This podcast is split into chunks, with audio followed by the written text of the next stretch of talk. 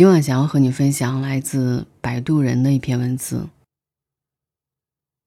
女儿，请大胆嫁给有钱人。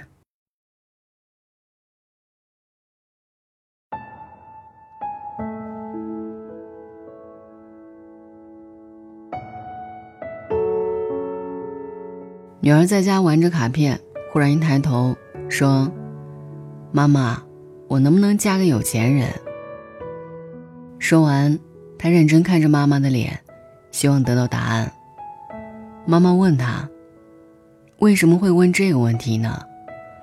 他说：“我在学校里跟同学说，我想嫁给有钱人，他们笑话我太虚荣。”妈妈沉思了半晌，然后写了很长一封信：“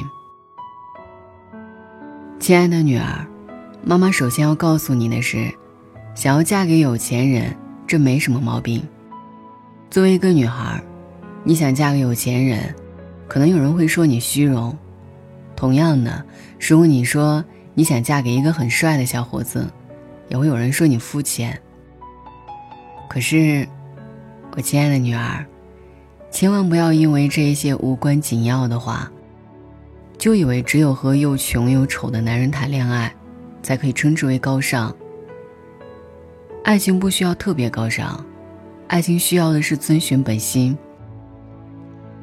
如果有一样东西能让你看到了就喜欢，想起来就开心，那么它就值得你去追求。只有遵循本心，你才能在漫长的婚姻和情感中，随时找到自己的乐趣。你父亲算不上有钱，也算不上很帅，可是他有才华，会做一手好菜。每当想到这些，妈妈就会觉得婚姻很值得，人间也很值得。祝愿你能找到那一个让你觉得很值得的人。可能你现在对他的定义是有钱，将来可能是很帅，在将来还可能是有才华，这些都不重要，重要的是，你要遵循自己的内心，不被他人的眼光绑架。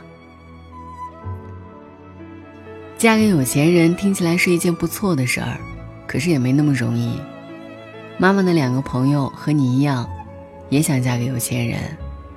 他们其中一个，从上学的时候就开始精心打扮，热衷于参加各种聚会。那时候我们都以为她是最可能嫁给有钱人的一个。她也确实交往过很多有钱的男朋友，可是最后，他们没有一个人把她娶进门。后来他年纪大了，渐渐不再那么好看，又没有像样的工作，最后马马虎虎找个人嫁了。女儿，听完到这里，你可能会说，那些有钱人太坏了，对待感情怎么可以这么不负责任呢？是的，我的第一个朋友虽然不学无术，自讨苦吃，但相信爱情的他，依然是一个受害者。每一次他被分手，看他哭得梨花带雨，我也会在心里痛骂那些玩弄感情的渣男。事实上，无论是有钱人还是穷人，都有坏人和好人，这个比例很难说哪个更高一些。你要嫁给有钱人，那么他一定要是一个有钱的好人，而不是随便一个有钱人。有钱，是一个不错的加分项。却不是最重要的那个。除了有钱之外，他还必须对待感情足够真诚，有爱心，有担当。如果没有这些，妈妈宁愿你嫁给一个没钱的好人。所以，亲爱的女儿，我想嫁给有钱人。这句话的后面，妈妈要为你加上一句：但不是谁有钱就可以嫁。我的另一个朋友呢，就是你认识的林姨。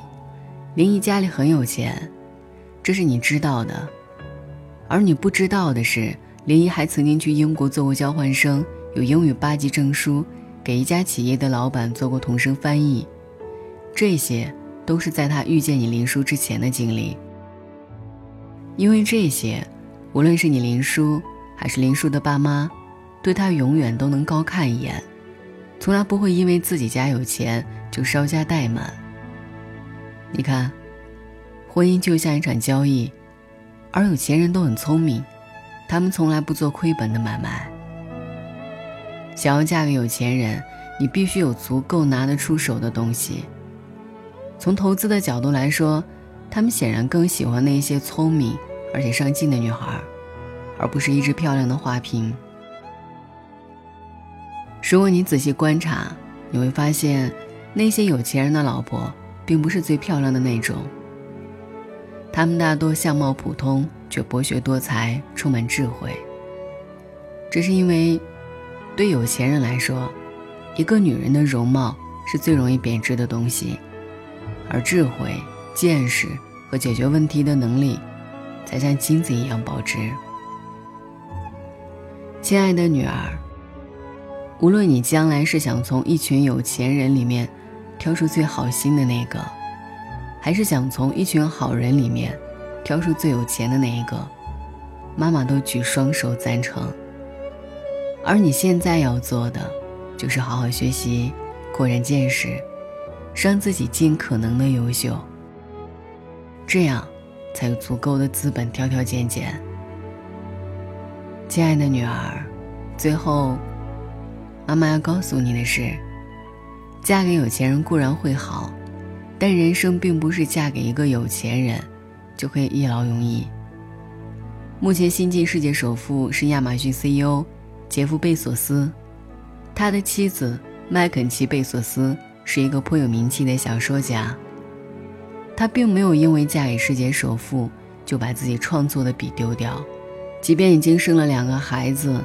他依然坚持在孩子起床之前和上学之后，利用这些宝贵的时间进行创作。因此，贝索斯称赞自己的太太足智多谋、聪明有头脑。结婚多年，他对她的爱只增不减，依然愿意帮她洗碗做饭。而外界提到麦肯齐，也会介绍说小说家麦肯齐，而不是笼统的称之为贝索斯太太。一个女人无论将来嫁给谁，都不能弄丢她本身存在的价值。只有如此，她才有足够的底气，去爱别人，和接受别人的爱。否则，把自己迷失在老公的财富里，那和一只宠物没有什么区别。亲爱的女儿，我祝愿你能嫁给一个有钱人。我祝愿你能嫁给一个有钱的好人。我祝愿你有足够的资本，配得上你想要的人。我祝愿你无论是否得偿所愿，都还能拥有属于自己多一份的精彩。晚安。又在想，情形原来多公平，谁人如能使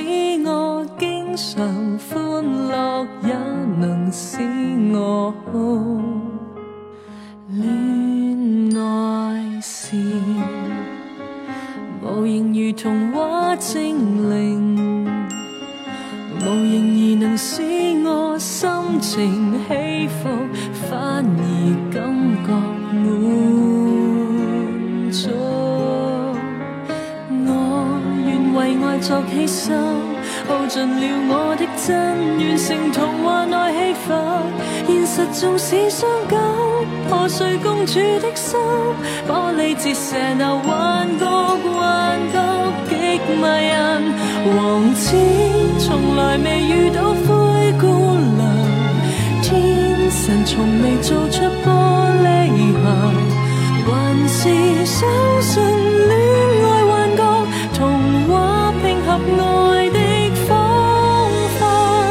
假如存。在幸福玻璃鞋，假如神或上天肯安排，期望给我只管看一眼，只管穿一寸也愉快。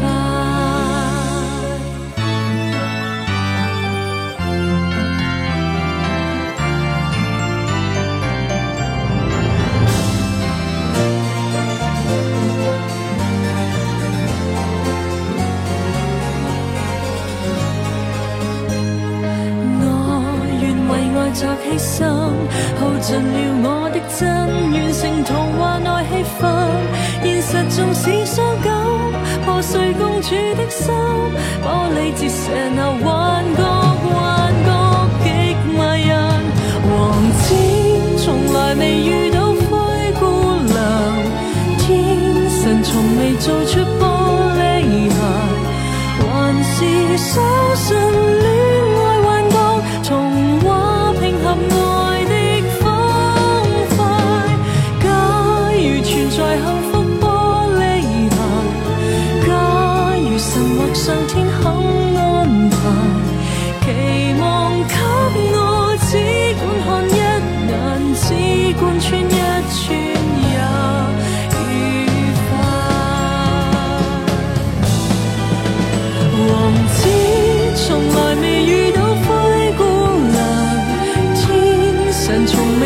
to